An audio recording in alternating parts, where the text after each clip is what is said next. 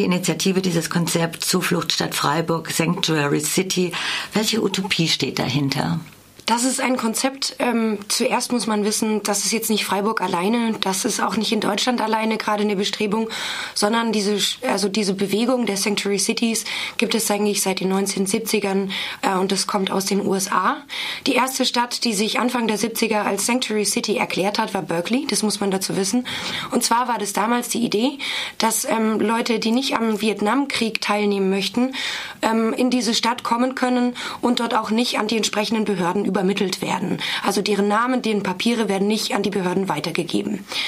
Seit den 1970er Jahren gibt es immer mehr Städte, die jetzt weniger ähm, Kriegsflücht, also ähm, Kriegsteilnehmerflüchtlingen als Kriegsopfern, also Geflüchteten im Allgemeinen, einfach so eine Art Asyl anbieten. Also es ist eigentlich ähm, sozusagen wie das Kirchenasyl, nur ausgedehnt auf eine Stadt. Die Sanctuary City verweigert die Zusammenarbeit mit den entsprechenden Behörden, die die Papiere von den entsprechenden Personen kontrollieren würden. Das Ganze ist eigentlich einem ziemlichen Pragmatismus geschuldet. In manchen Städten gibt es ein Viertel der Bevölkerung, die einfach ohne Papiere, also ohne Aufenthaltsstatus, ohne gesicherten Aufenthaltsstatus in den Städten leben. In welchen Städten meinst du gerade? In den USA? in den USA. Ja. Und ähm, in, in den USA sind 251 Städte an diesem Bündnis beteiligt, davon ganz, ganz viele in Kalifornien, aber auch in ziemlich vielen anderen Staaten. Unsere Partnerstadt Madison in den USA beteiligt sich auch an dieser Politik und ist im Wesentlichen eine Verweigerung ähm, der Zusammenarbeit mit den Behörden, die Abschiebungen veranlassen oder die Menschen einsperren, die äh, einen ungesicherten Aufenthaltsstatus haben und damit eigentlich kein Aufenthaltsrecht in den USA haben. So, und dann kam es nämlich so. Ähm, Kanada hat ähm, Anfang der 2000er auch in einigen Städten versucht, Initiativen zu gründen, um einfach dem Fakt, also dem Fakt nachzukommen, dass in der Bevölkerung einfach jede Menge Leute sind, die keinen gesicherten Aufenthaltsstatus haben.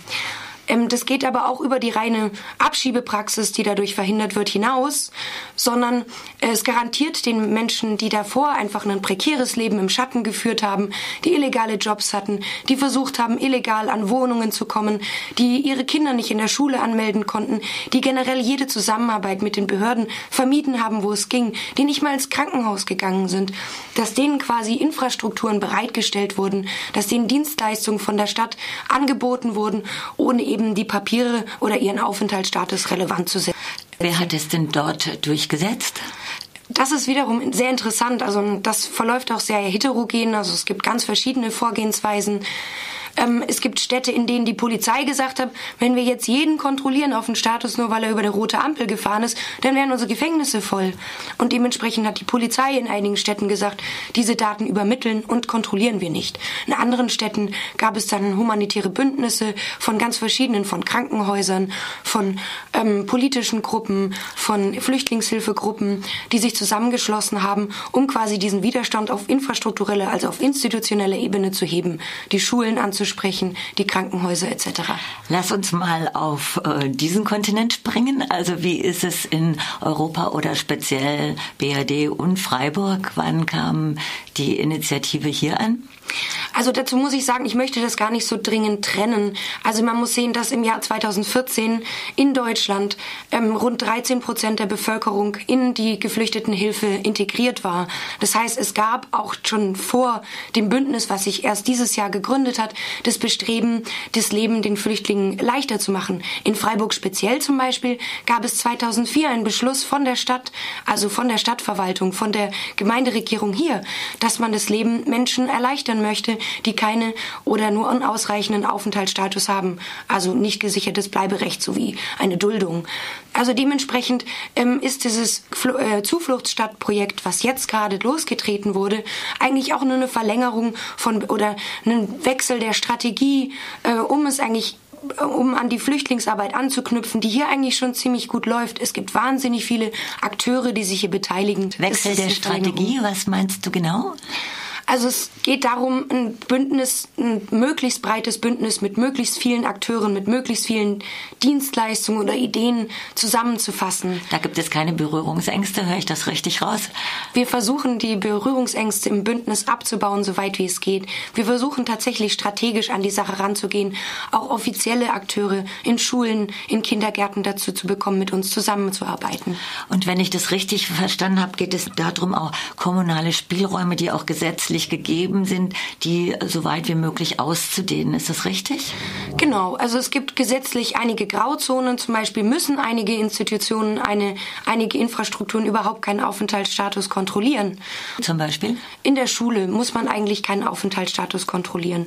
Es gibt sehr, sehr viele Grauzonen sozusagen, die man eben aber auch erst ermitteln muss. Also es gibt halt viel Praxis, die einfach gemacht wird, ohne eigentlich auf einer gesetzlichen Basis zu sein. Lass uns mal bei den Grauzonen bleiben. Welche kennst du? Welche fallen dir da ein? Also gerade zum Beispiel in Anmeldungen in Kindergärten oder eben in Schulen, da gibt es Möglichkeiten, auch Kinder aufzunehmen, die einen prekären Aufenthaltsstatus haben und weiterhin zum Beispiel, äh, falls eine Abschiebung droht oder falls dieses Kind eben in diese Abschiebungs ähm, abschiebungsrelevante Personenkreis fällt, dass man die Daten erst gar nicht übermittelt. Also das ist nicht illegal. Es geht da wirklich nicht um einen illegalen Akt, sondern es geht eigentlich um das Ausschöpfen des eigentlichen, der eigentlichen Grauzone vor dem Hintergrund, dass ja 2004 auch die Stadt Freiburg gesagt hat, dass sie genau so was tun möchte. Also zumindest ähnlich. Sie möchte das Leben, den Leben, das Leben den Menschen erleichtern. Und das würde ich sagen, fällt ja eigentlich darunter. Wie ist denn der Stand der Dinge im Moment in Freiburg? Wir sind also im Prinzip noch in den Kinderschuhen. Wir vernetzen uns mit anderen Städten. Es gibt insgesamt sieben Städte in Deutschland allein, die Sanctuary City möchten werden. Ähm, und in Barcelona zum Beispiel gibt es schon eine etablierte Sanctuary City seit einigen Jahren. Basel, äh, in Palermo, in Italien. Es gibt einige Städte, die da mitmachen. Und es geht jetzt erstmal darum, erstens das Netzwerk nach außen aufzubauen. Also sich mit anderen Städten, die da schon mehr Erfahrung gesammelt haben, wie man zum Beispiel Akteure ins Boot holt anzusprechen und sich mit denen zu vernetzen.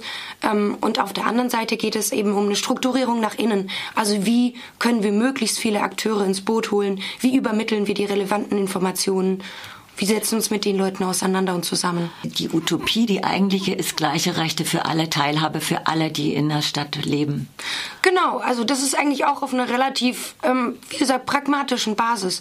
Man geht davon aus, ähm, dass Migration tatsächlich eine Realität unserer Zeit ist, eine Realität der Menschheit und dass man die äh, anfangen muss, als Chance zu begreifen und nicht als Hindernis und nicht als Komplikation, sondern tatsächlich als Chance. Es gibt in Zürich eine Bewegung, wo eben gesagt wird, naja, wir sind 25 Prozent der Bevölkerung, kann mittlerweile gar nicht wählen, weil sie nicht den entsprechenden Pass hat. Das ist keine Demokratie mehr. Das ist Ausschluss von einem Viertel der Bevölkerung. So können und wollen wir nicht weitermachen. Und ich denke, in Freiburg hat das einen ähnlichen Hintergrund. Das Zusammenleben von allen Menschen in Freiburg, das auch das gemeinsame Entscheiden und das, die Teilhabe von allen Personen, die in Freiburg leben, wäre absolut wünschenswert und für die Gemeinde total produktiv. Also tatsächlich ist dahinter ein, ein großer Pragmatismus, natürlich unter den Vorzeichen des Humanismus. Ich habe auch gelesen, es geht dann zum Beispiel auch um so Zwischenlösungen, so vorläufige Pässe oder sowas, was angestrebt wird, damit die Menschen dann wählen können zum Beispiel. Genau. Also in New York zum Beispiel, das ist so das große Vorbild. Da gibt es die sogenannte Resident Card. Also alle Leute, die in New York gemeldet sind als wohnend, bekommen eine Karte, die wie ein Ausweis gilt innerhalb New Yorks. Und dort können sie äh, sich auf Jobs bewerben, sich auf Wohnungen bewerben, äh, an der Gesundheitsversorgung teilnehmen, teilhaben und sich auch sonst quasi frei bewegen innerhalb von New York. In Zürich ist es auch angestrebt und in Freiburg wäre ja sowas zum Beispiel auch denkbar. Also dass man tatsächlich über das Residenzrecht geht und nicht über das staatliche Bürgerrecht. Also dass man sozusagen die Staatsbürgerschaft, die jetzt den Zugang zu so vielen Dingen ähm, eben ermöglicht oder eben auch ähm, nicht möglich macht, dass man die übergeht, indem man sagt, es geht darum, wo du wohnst, also in deinem sozialen Umfeld. Und dass du dich da aber frei bewegen kannst, also jetzt nicht Residenz hat nichts mit Residenzpflicht zu tun, sondern genau. mit diesem sich frei bewegen können. Es ist Residenzrecht. Recht. Also es ist quasi eine Umkehrung eigentlich dessen, was als Pflicht gewertet wird, wird hiermit eigentlich zum Recht. Also wenn man mit Hannah Arendt zu sprechen, das Recht auf Rechte, also das zentrale Menschenrecht, muss einfach wieder stark gemacht werden. Und ihr braucht wahrscheinlich auch noch viele Mitakteurinnen, Akteure, Aktivistinnen. Wir brauchen ganz Freiburg. cool. Und ähm, eben, und heute Abend habt ihr ein Treffen und das ist sehr offen und das möchten möglichst viele kommen. So habe ich das verstanden. Das wäre sehr schön. Kommt alle vorbei und helft mit, einfach die Stadt zu einem Ort zu machen, wo alle miteinander leben können.